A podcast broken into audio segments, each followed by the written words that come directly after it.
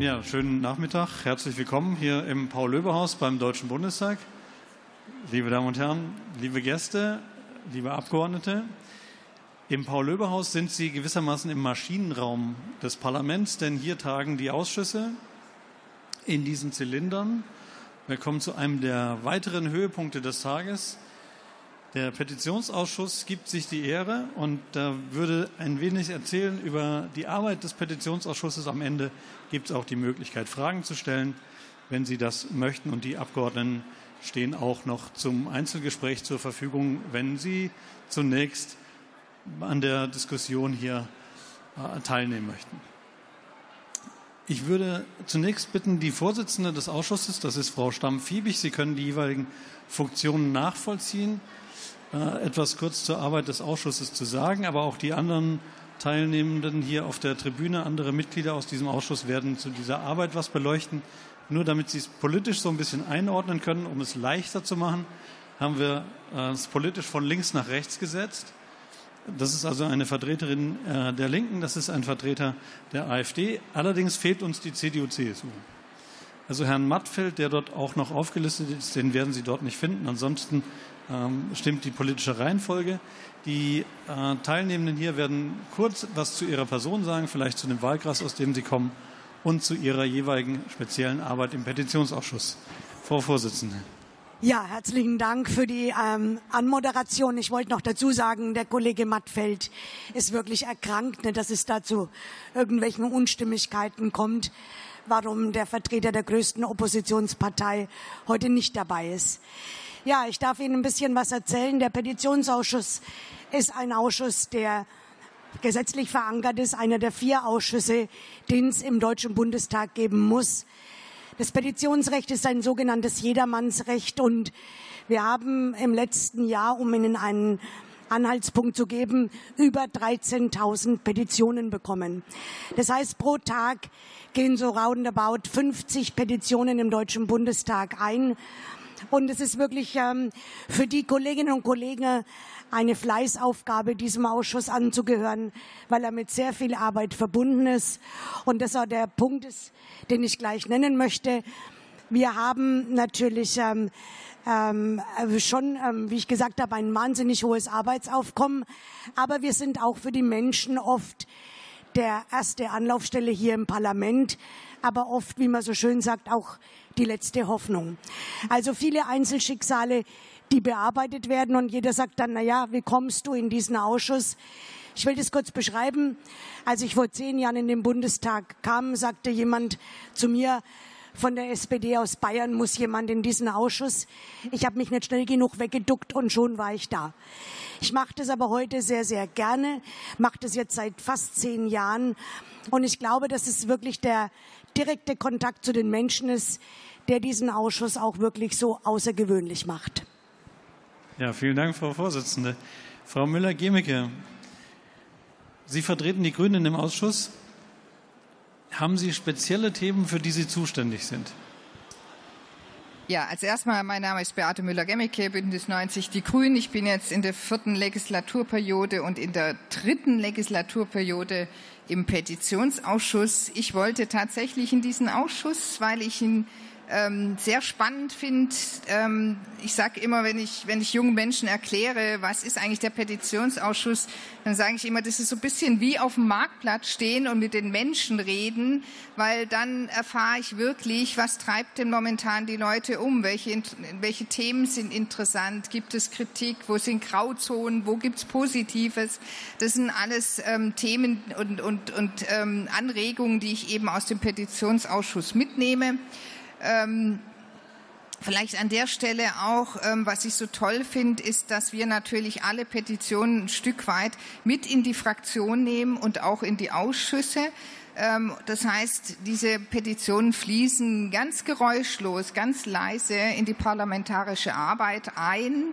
Ähm, natürlich können wir nicht immer alles erfüllen, das ist logisch, aber es ist wichtig, dass es wirklich tatsächlich ähm, wirkt, diese Petitionen, und das ist wichtig. Ich selber bin für die Themen Arbeit, Soziales zuständig, bin also Arbeitsmarkt- und Sozialpolitikerin. Von daher ist es für mich ein echter Gewinn, wenn ich die Petitionen bearbeite, weil dort wirklich Wie gesagt, da, da kriege ich auch mit, welche Gesetze funktionieren nicht, wo sind Grauzonen. Und teilweise gibt es auch tatsächlich ganz konkrete Vorschläge, wie Gesetze verändert werden können. Also vor, ich weiß gar nicht, zehn Jahren habe ich, oder ja, zehn Jahren habe ich einen Vorschlag bekommen, der ist übrigens mittlerweile auch tatsächlich im Gesetz, da geht es um Mitbestimmung. Also es ist ein wirklich ein interessanter und ich finde ein sehr bereichender Ausschuss. Danke sehr. Herr Todenhausen, was hat Sie in den Ausschuss gebracht? Also, mein Name ist Manfred Totenhausen. Ich bin einer der wenigen Handwerker im Deutschen Bundestag und ähm, ich, mach, ich habe zwei Aufgaben. Ich bin im Wirtschaftsausschuss und im äh, Petitionsausschuss. Und ich denke immer, was kann einem Politiker Besseres passieren, als der verlängerte Arm des Bürgers ins Parlament zu sein? Das ist eine Aufgabe, die, die man, wenn man davon überzeugt ist, die man wahnsinnig gerne macht. Wenn Sie die Politik, Politikerkollegen fragen, äh, die sagen um Gottes Willen, die einen sagen um Gottes Himmels Willen Petitionsausschuss und die anderen sagen nur Petitionsausschuss, also unbedingt Petitionsausschuss machen. Das sind die Leute, die hier sitzen, ähm, weil wir, wir einfach den Spaß daran haben, Menschen zu helfen. Und wir haben ja heute hier das Motto ähm, Petitionen am Fließband. Ich glaube, das, das richtige Motto wäre Petition im Postverteilungszentrum, weil die einen gehen ganz schnell, die sind blitzschnell durch und die werden auch gut entschieden und die anderen dauern ewig und lange und die kommen auf so einen Pfad hin, der eben länger dauert, wo man auch länger drüber nachdenken muss, wo man länger drüber diskutiert. Ähm, und das ist eben das, die besondere Herausforderung, die man hat. Es sind wahnsinnig viele Akten zu wälzen um einem Petenten zum Recht zu helfen und ihm die Möglichkeit. Aber das Besondere an diesem Ausschuss, und das ist eben das Schöne, er unterscheidet sich von allen anderen Ausschüssen. Wir, wir diskutieren tatsächlich teilweise noch in der Sitzung über Themen und ändern auch noch mal unser Votum, wenn eine Kollegin, die Expertise hat, uns davon überzeugt. Das, also es geht immer im, im Sinne des Patienten, aber es geht auch manchmal ähm, in letzter Sekunde noch so, dass man vielleicht noch einen draufsetzt, dass man eine, eine Empfehlung abgibt, die besonders gut und besonders wichtig gibt. Und das gibt es nur in diesem Ausschuss, im Petitionsausschuss. Und deswegen liebe ich den eigentlich. Ja, danke sehr, Herr Totenhausen. Herr Brandes, teilen Sie diese Auffassung? Ich ähm, teile die Auffassung in weitestgehend.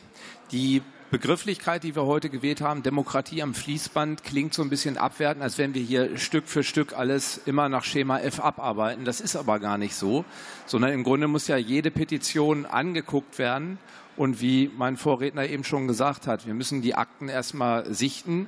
Und das hat mit Fließbandarbeit eigentlich gar nicht viel zu tun. Das Einzige, was Fließband ist, ist die Anzahl der Petitionen, die ja im fünfstelligen Bereich ist, jedes Jahr schon seit Jahren stabil. Und ähm, ich bin gerne in diesem Ausschuss, weil man das ist auch so ein Gradmesser für die Stimmung draußen in der Bevölkerung. Wo drückt der Schuh, wo drückt er nicht? Und das nehmen wir auf und versuchen das, wie Frau Müller-Gemmecke eben auch schon gesagt hat, auch in die politische Arbeit mit einzubringen. Können Sie kurz noch was zu Ihrer persönlichen politischen Herkunft sagen? Meine persönliche politische Herkunft. Ähm, ja, ich bin in die Alternative für Deutschland 2013 eingetreten und komme aus einer konservativen Familie und einem konservativen Umfeld und fand das in der CDU nicht mehr gegeben und deswegen bin ich jetzt in der Alternative. Sie kommen aus Niedersachsen, glaube ich, ne? Ich komme aus Niedersachsen, aus der Region Hannover, ja. Jo, dann haben wir noch Frau Ladendorf für die Linke hier anwesend. Sie kommen, glaube ich, aus Mecklenburg-Vorpommern und Sie haben gleich am Anfang gesagt, das, was, das war der Ausschuss, den Sie haben wollten. Genau, also ich bin äh, Ina Ladendorf aus Mecklenburg-Vorpommern in der Nähe von Schwerin. Ähm, ich habe seit 2001 beim Bürgerbeauftragten des Landes Mecklenburg-Vorpommern gearbeitet und als ich 2021 dann ähm, in, den, äh, in, den, Bundestag gewählt wurde, habe ich gesagt, ich möchte die Arbeit, die Petitionsarbeit äh, für die Bürger fortsetzen, auch wenn ich im Bundestag bin. Und ähm, also ich kennen das, Petitionen am Fließband, das ist ja so eher, finde ich, mit Fragezeichen zu setzen. Also der Bürgerbeauftragte von Mecklenburg-Vorpommern hat im Jahr 2000 Petitionen bearbeitet mit einem Team von 13 Mitarbeitern. Und äh, das ist sozusagen das, was ich kenne. Insofern kenne ich Arbeit am Fall, Arbeit an der Akte. Und äh, ich finde es wichtig, äh, dass man den Bürgern, den Menschen zuhört, ähm, ihre Probleme versucht zu lösen, ob das jetzt sozusagen ganz kleine Dinge sind oder eben auch ganz große politische Themen. Und äh, das macht sozusagen unsere Gesellschaft aus, das macht das Stimmungsbild im Land aus. Und ich finde diese Arbeit im Petitionsausschuss eben auch ganz wichtig, weil man daran anknüpfen kann. Ja, ganz herzlichen Dank. Und dann haben wir noch Herrn Ali hier aus äh, Lörrach haben Sie mir erzählt, direkt an der Grenze zur Schweiz, also quasi genau das Gegenteil geografisch zu Schwerin. Und Sie meinten, das hat auch Auswirkungen auf die Tätigkeit im Ausschuss oder Sie bekommen dort auch direkt vor Ort spezielle Schwierigkeiten mit, die dann möglicherweise eine Rolle spielen könnten. Ja, vielen Dank für die Frage. Tatsächlich ist es so, dass was ich gelernt habe, ist, dass wir nicht selten im Petitionsausschuss natürlich auch Wahlkreisanliegen mitgeteilt bekommen. Also es ist auch sehr, sehr interessant mitzubekommen tatsächlich, dass Bürgerinnen und Bürger aus den Wahlkreisen Petitionen einreichen, die Wahlkreisthemen betreffen. Ja, die wo ich mich als Abgeordneter letztendlich des zuständigen Wahlkreises auch hinterfrage, na, ach, auf das Problem wäre ich noch gar nicht ähm, ähm, aufmerksam geworden, wenn diese Petition nicht eingereicht worden wäre. Und man kann auch dementsprechend auch tatsächlich versuchen, Petitionen zu unterstützen, dahingehend auch. Das ist ja total legitim, auch zu sagen, hey, auch für eine Petition tatsächlich eine ganz andere Art und Weise ein Verständnis dafür aufzubringen, wenn es aus dem Wahlkreis kommt. Wir versuchen innerhalb der Fraktion auch mal, wenn es ganz klar ist, dass es ein Wahlkreisthema ist und das vielleicht nicht in meinem Zuständigkeitsbereich ist, dass ich auch sagen kann, hey, ich übernehme gerne dieses Thema, beispielsweise wenn es was Verkehrspolitisches wäre, wenn es was Innenpolitisches wäre, was die grenzüberschreitende Zusammenarbeit zur Schweiz anbelangt, dass ich diese Petition übernehme und sage, hey, ich kenne mich damit aus, ich übernehme das gerne für die Fraktion auch. Das ist ähm, etwas Neues, was ich kennengelernt habe, aber grundsätzlich auch zu sagen, ähm, ich bin Arbeitsmarkt- und Sozialpolitiker und ähm, zum Petitionsausschuss hatte ich überhaupt gar keine Berührungspunkte. Aber wenn ich merke, wie viele Themen aus dem Bereich Arbeitsmarkt und Sozialpolitik doch bei uns im Petitionsausschuss beraten werden und nicht zuletzt auch mit der Frau Müller-Gemmecke, wir bei den Bürgergeldberatungen im parlamentarischen Verfahren wirklich auch versucht haben, beide gemeinsam Anliegen, die auch mal als Petition reingekommen sind, die Sinn gemacht haben, wo wir versucht haben, das auch im Bürgergeldgesetz mitzunehmen, wo wir am Ende wirklich auch erfolgreich waren und gesagt haben, hey, das macht Sinn einfach. Also Anlässe, die aus der Petition kamen, auch in echten Gesetzgebungsverfahren später berücksichtigen zu können, das ist echte Bürgerarbeit. Ja, danke sehr. Frau Stamm-Fiebig als Vorsitzende, wenn Sie vielleicht ganz kurz, schlagwortartig beleuchten könnten, wie ist der technische Ablauf, wenn Sie so eine Petition erreicht? Wie kann man die überhaupt einschicken? Es gibt auch mittlerweile Online-Petitionen. Welche Möglichkeiten hätten die Bürgerinnen und Bürger, sich an Sie zu wenden? Also man findet die Internetseite natürlich relativ einfach. Äh, man kann die online eingeben, aber man kann bei uns tatsächlich immer noch per Hand geschrieben eine Petition an den Ausschussdienst schicken, an den Deutschen Bundestag. Und dann bekommt die erst einmal, wie so in Verwaltungsbehörden ist, eine Nummer. Und dann geht das Prozedere los. Dann gibt's, dann wird die geprüft, ob die in Ordnung ist, ob die unseren Reglements entspricht, ob die ähm, ähm, ins Verfahren geht. Und ich muss es abkürzen, weil sonst würde ich jetzt eine halbe Stunde erzählen. Und dann ist es in der Regel so, dass ähm, das äh, jeweilige Ministerium oder die Behörde aufgefordert wird, eine Stellungnahme zu dieser Petition abzugeben. Die kommt dann und dann gibt's ähm, wirklich zwei Berichterstatter, das heißt einer aus der Koalitionsfraktion und einer aus der Oppositionsfraktion, so dass man auch wirklich sagt, okay, das ist jetzt nicht nur starr nach der jetzigen Regierung gebildet eine Meinung dazu, sondern es gibt zwei. Und dann gibt's ähm, ähm, kurz gesagt entweder die Möglichkeit, dass die beiden sich einig sind, die beiden Berichterstatter das gleiche Votum haben, dann kommt die nicht in den Ausschuss. Wenn unterschiedliche Voten da sind, dann wird die im Ausschuss beraten und dann gibt es ein Votum des Ausschusses. Und ähm, ich habe es ähm, gerade, es ist ja schon durch die ähm, Wortbeiträge wirklich nochmal ähm, bekräftigt worden. Wir haben sehr oft Voten, die über die Koalitionsfraktion hinausgeht. Also wir haben manchmal vier Parteien, wir haben manchmal fünf und wir haben tatsächlich auch Voten, die alle sechs Parteien miteinander tragen. Und ich finde, das ist auch der Unterschied dieses Ausschusses. Zwischendrin bekommt der Petent oder die Petentin auch Nachricht über den Stand. Und ja, ich gebe es unumwunden zu, bei der Geschwindigkeit können wir noch zulegen. Ähm, aber das ist natürlich auch immer dem geschuldet, haben die, hat der Ausschussdienst genügend Mitarbeiter. Ähm, was ist das Aufkommen? Man muss natürlich aber wieder sagen, ähm, in Zeiten der Pandemie sicherlich eine ganz andere Arbeitsbelastung, als das jetzt wieder im normalen nachpandemischen, ähm, nach der pandemischen Zeit ist. Also wir haben gut zu tun, aber ich glaube, dass ähm, wir uns wirklich damit auszeichnen, dass wir versuchen, im Sinne der Menschen, die sich an uns wenden, das abzuarbeiten, was manchmal länger dauert, manchmal kürzer. Danke sehr. Frau Müller-Gemmicke, wie ist denn so die Erfolgsquote der Petenten beim Petitionsausschuss? Äh, Gibt es am Ende tatsächlich Erfolge zu verzeichnen? Darf ich noch ganz kurz unsere Vorsitzende ergänzen, bevor ich die Natürlich. Frage beantworte? Ich würde noch gerne sagen, ähm, dass, dass es auch öffentliche Petitionen gibt die dann eben unterstützt werden können und sozusagen Unterschriften ähm, bekommen können. Und wenn 50, mehr als 50.000 eine Petition unterstützen, dann gibt es tatsächlich eine öffentliche Anhörung im Petitionsausschuss. Das heißt, das Thema wird dann tatsächlich behandelt mit dem Minister oder mit der Staatssekretärin, Staatssekretär. Das heißt, es ist schon eine große Geschichte. Es ist öffentlich, die Presse kann kommen. Ähm, und von daher möchte ich da auch nochmal dafür werben, wenn man auf einer Plattform äh, kann man viele Zahlen, hohe Zahlen kriegen, wenn man was unterstützt. Aber wenn man eine Petition, eine öffentliche Petition in den Bundestag einbringt, dann kriegt man tatsächlich eine öffentliche Anhörung. Und das ist natürlich nochmal noch mal eine ganz andere Kategorie, ähm, wie man Themen, die einem umtreiben, tatsächlich politisch setzen kann und äh, was bewirken kann. So, jetzt habe ich Ihre Frage vergessen. Ich bin erschüttert. Ich Ach so, die Volks Erfolgsaussichten, genau. Das ist Petition. natürlich eine, eine schwierige Frage, weil Erfolg natürlich auch sehr, sehr unterschiedlich bewertet werden kann. Also ich, ich habe jetzt die Zahlen nicht. Ich weiß nicht, ob wir die überhaupt erfassen, wie viel sozusagen abgeschlossen werden, wie viel äh, Voten. Es gibt ja nicht Ja und Nein, ja. Es, wir machen was, wir machen was nicht, sondern ähm, entweder wird was abgeschlossen, zum Beispiel, weil es eben schon erledigt ist oder teilweise erledigt ist. Da gibt es Voten. Es wird überwiesen an ein Ministerium als Material, als Erwägung und ganz hoch sozusagen ganz wichtig an die Bundesregierung.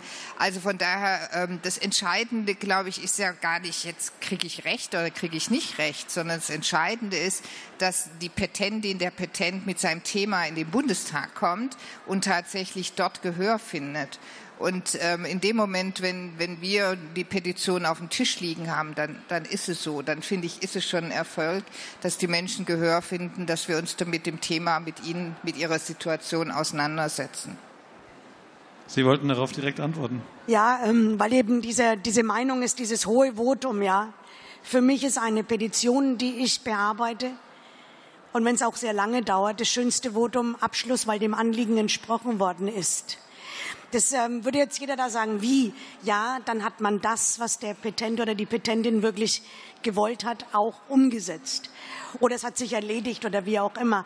Also ich glaube, ähm, diese Nachhaltigkeit, die man da braucht bei den Themen, die zeichnet sich dann aus, dass man nach Jahren manchmal, das ist mir jetzt zweimal in meinem Abgeordnetenleben gelungen, wirklich etwas zum Erfolg gebracht hat. Und ich finde, das ist das schönste Votum, was jemand jetzt draußen sagen würde. Ein sehr hohes Votum an die Bundesregierung ist doch viel mehr.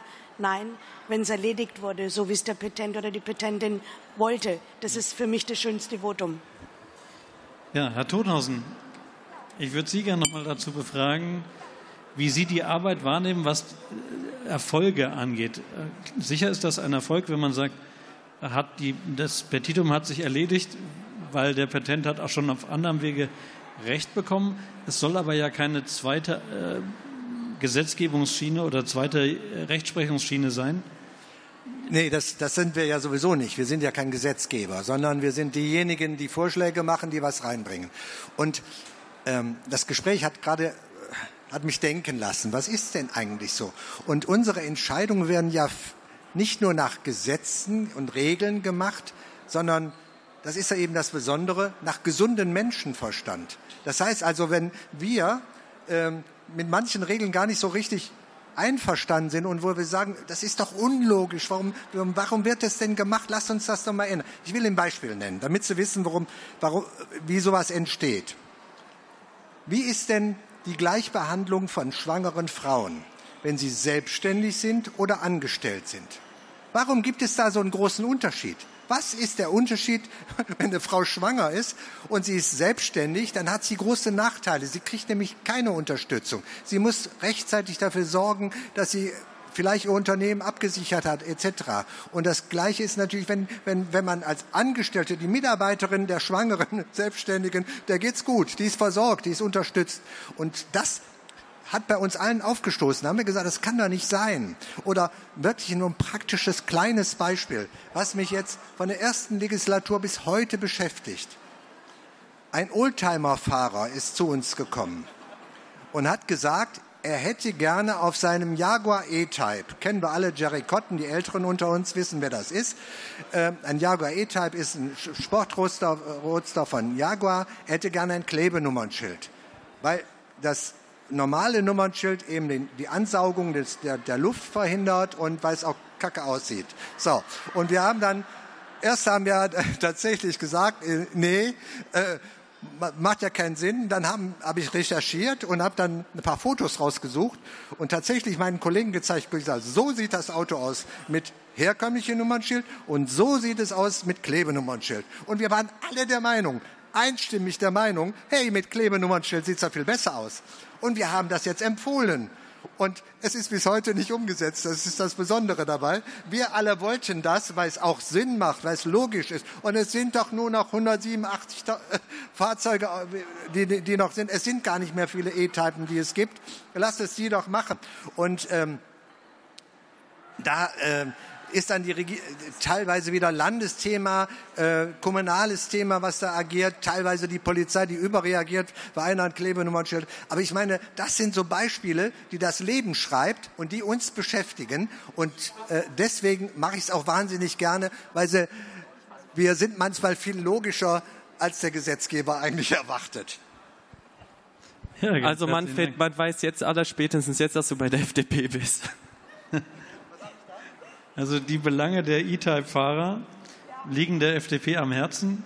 Das haben wir an dieser Stelle jetzt mitbekommen.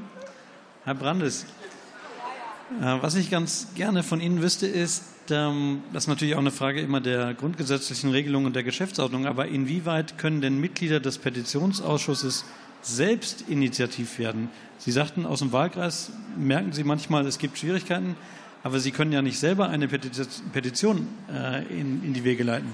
Wie würden Sie mit sowas umgehen? Raten Sie den äh, Wahlberechtigten, sie sollen eine Petition einreichen? Also wenn mich jemand fragen würde zu bestimmten Themen, ob er eine Petition einreichen möchte, sage ich ihm natürlich ja. Aber das mache ich aber auch bei Themen, die vielleicht nicht nach meinem Duktus bearbeitet werden würden oder nicht die äh, Meinung der Regierung, weil jegliche Beteiligung am demokratischen Prozess und dazu gehört ja nun mal der Petitionsausschuss. Die Vorsitzende sagte es ja, es hat Verfassungsrang. Also wir sprechen hier nicht über irgendwas, sondern der, es ist der Petitionsausschuss. So, die Frage ist halt nur, die Frage wurde ja eben von Ihnen gestellt, ähm, wie kann man die Erfolge messen oder was ist ein Erfolg? Und äh, da muss man erstmal definieren, was Erfolg ist. Ich denke mal, ein Erfolg kann es ja auch schon sein, wenn eine Petition, die öffentlich gezeichnet werden kann, dann auch im Petitionsausschuss in einer öffentlichen Anhörung endet. Ja, auch das ist ja ein Erfolg, weil die Publizität äh, zu erhöhen ist natürlich ein Erfolg für den Petenten. Und was die politischen äh, Positionen betrifft, ist es natürlich so, dass ich auch im Petitionsausschuss die, die Mehrheiten des Parlaments widerspiegeln. Das heißt, die Alternative für Deutschland ist mit einer kleinen Fraktion dort vertreten und man kann natürlich nicht mit Voten anarbeiten gegen die Übermacht der Ampelregierung. Das ist auch klar. Aber es ist ja auch so, Sie haben ja auch Einzelpetitionen. Und auch bei Einzelpetitionen kann unter anderem dem einen oder anderen Petenten geholfen werden über die Verwaltung des Deutschen Bundestages. Und so definiere ich auch Erfolg und würde jeden dazu animieren, über den Deutschen Bundestag Petitionen einzureichen, anstatt das über freie Organisationstools zu tun. Ja, danke sehr. Und äh, wir sind noch nicht ganz durch in der Reihe. Wir sind aber jetzt bei Frau Ladendorf und offenbar wollten Sie unbedingt was darauf erwidern, weil Sie haben sich direkt Ihr Mikrofon gegriffen. Ja, natürlich. Also ähm, Sie hatten ja gefragt, sozusagen, wie man im Petitionsausschuss auch selber noch initiativ werden kann. Und natürlich kann man, wenn man eine Petition auch vorliegen hat und äh, man sieht das Anliegen und man sieht noch weiteren Aufklärungsbedarf, kann man als Abgeordnete, als Berichterstatter für die Petition, also diejenigen im Petitionsausschuss, die für die Fraktion beauftragt werden, sich mit einer bestimmten Person zu befassen, nennt man dann Berichterstatter. Und die Berichterstatter können dann zu Petitionen zum Beispiel beantragen, ähm, nochmal Vertreter der Regierung zu hören. Sie können beantragen, Ortstermine durchzuführen. Also insofern vertieft man sich als Berichterstatter dann schon auch in einem Anliegen, um äh, Aufklärung zu bringen, wenn aus, aus unserer Sicht noch Fragen offen sind. Äh, wenn man einen solchen Antrag stellt, wird es organisiert, äh, wird durchgeführt, um eben äh, einem Anliegen auch zu mehr Gewicht, zu mehr Transparenz und zu mehr Aufklärung zu verhelfen. Und das hilft uns dann bei der Entscheidung im Votum. Wenn wir dann im Petitionsausschuss ein einstimmiges Votum fällen, also wenn wir dann sagen, ähm, die Angelegenheit entspricht sozusagen parteiübergreifend äh, unserer, unserer Auffassung in eine bestimmte Richtung, dann kommt es dazu, dass die Petition dann auch mit dem höchsten Votum im Parlament beraten wird. Also das ist, finde ich, auch ähm, ein, ein, besonderes Gewicht einer bestimmten Petition, eines Einzelanliegens, wenn wir ein hohes Votum übereinstimmend äh, aussprechen, dass es dann ins Parlament in die Beratung kommt und man dann öffentlich im Parlament darüber debattiert. Ich würde mir wünschen, dass die Hürden dafür noch niedriger werden, dass wir noch öfter zu, dazu kommen, dass wir, ähm, dass wir daran arbeiten. Also wir haben es uns ja quasi versprochen. Ich hatte in der letzten Rede zum Petitionsausschuss das auch ähm, sozusagen auch noch eingefordert. Ähm, das Echo war, man arbeitet daran, wir arbeiten daran, dass wir äh, neue Regeln finden, um ähm, auch leichter, transparenter und für alle nachvollziehbarer unsere Entscheidungen zu fällen. Und ähm, ich hoffe, dass das so schnell wie möglich passiert und wir da einen Weg gehen, mit dem alle Bürger besser leben können. Ja, danke sehr, Herr Ali. Wir hatten kurz im Vorgespräch darüber gesprochen, ähm, dass der Wunsch besteht, ins Plenum zu kommen äh, mit den Anliegen, die im Petitionsausschuss behandelt werden. Meines Wissens sind, die, sind Sie nicht die Ersten gewesen, die das ähm, verlangt haben, aber ich glaube, es gab eine Klausur bei der SPD, die das auch nochmal ausdrücklich gefordert hat. Können Sie dazu kurz was sagen, warum Ihnen das so wichtig ist? Wir haben auch gerade die ganze Zeit darüber gesprochen, dass die Anliegen der Bürgerinnen und Bürger zu respektieren sind. Und man muss Wege finden, wie wir dem Respekt gerecht werden können. Und wir haben als SPD-Bundestagsfraktion gesagt, sollte eine Petition 100.000 oder mehr Unterzeichnerinnen und Unterzeichner finden, dann sollte diese Petition auch im Plenum beraten werden dürfen unter der Voraussetzung, dass der Petitionsausschuss genau dann diese Petition, auch dieser Petition zustimmt und dies dann auch beraten werden kann. Wir haben deshalb das gemacht, aus dem Grund, weil wir auch der Petition mehr Aufmerksamkeit als Abgeordnete geben wollen. Auch wir Abgeordnete sind ja immer darauf angewiesen, auch Unterstützung aus der Bevölkerung zu bekommen. Die 100.000 Unterzeichnungen sind ja nur ein Abbild aber es sind in der Regel mehr Unterstützerinnen und Unterstützer im Hintergrund da. Und dem möchten wir natürlich Aufmerksamkeit geben.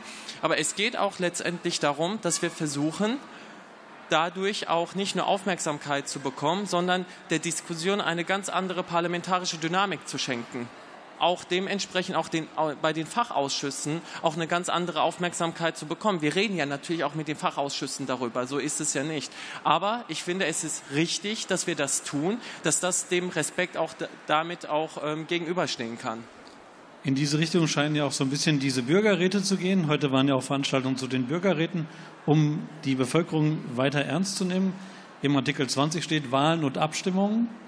Daraus schließt man immer auf Volksabstimmungen oder Volksinitiativen. Sie hatten sich ausdrücklich gemeldet, Frau Miller-Gemmecke. Sie wollten unbedingt dazu noch was sagen zu dem Plenum. Geht es ja. dann nicht in die Richtung, dass ja, wir plötzlich das, das Thema, also seitdem ich im, im Petitionsausschuss bin, beschäftigt uns das, dass wir, dass wir sagen, wir müssen uns natürlich auch weiterentwickeln. Ähm, wir müssen transparenter werden. Wir müssen da und dort auch schneller werden, vielleicht auch digitaler werden. Und ähm, was dahinter steht, ist vor allem auch, dass wir den Stellenwert von Petitionen natürlich immer, immer und immer weiter erhöhen wollen. Und deswegen haben wir schon lange diese Debatte. Und ich freue mich total drauf, wenn die Ampel da tatsächlich nicht mehr nur drüber redet, sondern dass wir dann tatsächlich auch Veränderungen auf, also wirklich auf den Weg bringen. Das sind die also was wir auch, wir Grüne unheimlich wichtig finden, ist, dass die Petitionen in das Parlament, also in den Bundestag, in die Debatten, in die, auf die Tagesordnung kommen, ähm, dass wir darüber tatsächlich diskutieren können. Ich persönlich finde es auch unheimlich wichtig, ähm, dass dieses Quorum, ich habe es vorhin gesagt, die öffentlichen Petitionen, ähm, dass man da 50.000 Unterschriften braucht, damit es da eine Anhörung gibt, damit äh, dieses Quorum runtergesetzt wird, beispielsweise auf 30.000. Und ähm, was, was uns auch noch sehr umtreibt, ist, dass wir prüfen wollen, ob wir nicht eine Bürgerbeauftragte brauchen, damit eben das Petitionsrecht, die, die Petitionen ein, ein Gesicht bekommen, dass es eine Anwalt, eine Anwältin gibt ähm, für die, die Interessen der Bürgerinnen und Bürger. Und ähm, wenn wir da was als Ampel auf den Weg bringen, glaube ich, dann ist es ein Meilenstein, um eben auch mehr Partizipation zu ermöglichen und eben die Menschen wirklich mehr in das politische Geschäft einbeziehen können und dass sie eben sich mehr, also tatsächlich beteiligen können. Danke Ihnen herzlich. Wir sind jetzt schon zehn Prozent über der ursprünglich uns zugeteilten Zeit. Das ist ja ganz unfasslich. Ich hätte Sie eigentlich gerne alle noch mal zu Wort kommen lassen. Geht zeitlich leider nicht mehr, aber Sie haben, zumindest die meisten von Ihnen, haben ja im Vorfeld bekundet, dass Sie auch für Gespräche noch zur Verfügung stehen. Wenn also Sie als äh, Gäste hier im Haus heute noch Fragen an die einzelnen Mitarbeiter, Entschuldigung, die einzelnen Abgeordneten natürlich haben, äh, dann äh, können Sie die gerne äußern. Die Abgeordneten würden einfach zu Ihnen runterkommen in diesen Kaffeebereich und dann äh, zur Verfügung stehen, wenn Sie das möchten. Ganz herzlichen Dank dafür, dass Sie sich den Sonntagnachmittag freigenommen haben für diese Veranstaltung. Danke dafür, dass Sie hier geblieben sind, dazugehört haben und möglicherweise jetzt auch noch Fragen haben. Ich wünsche den Tagen der einen Ausblicke natürlich einen weiteren wunderbaren Verlauf. Ich hoffe, Sie haben einige schöne Sachen sehen können und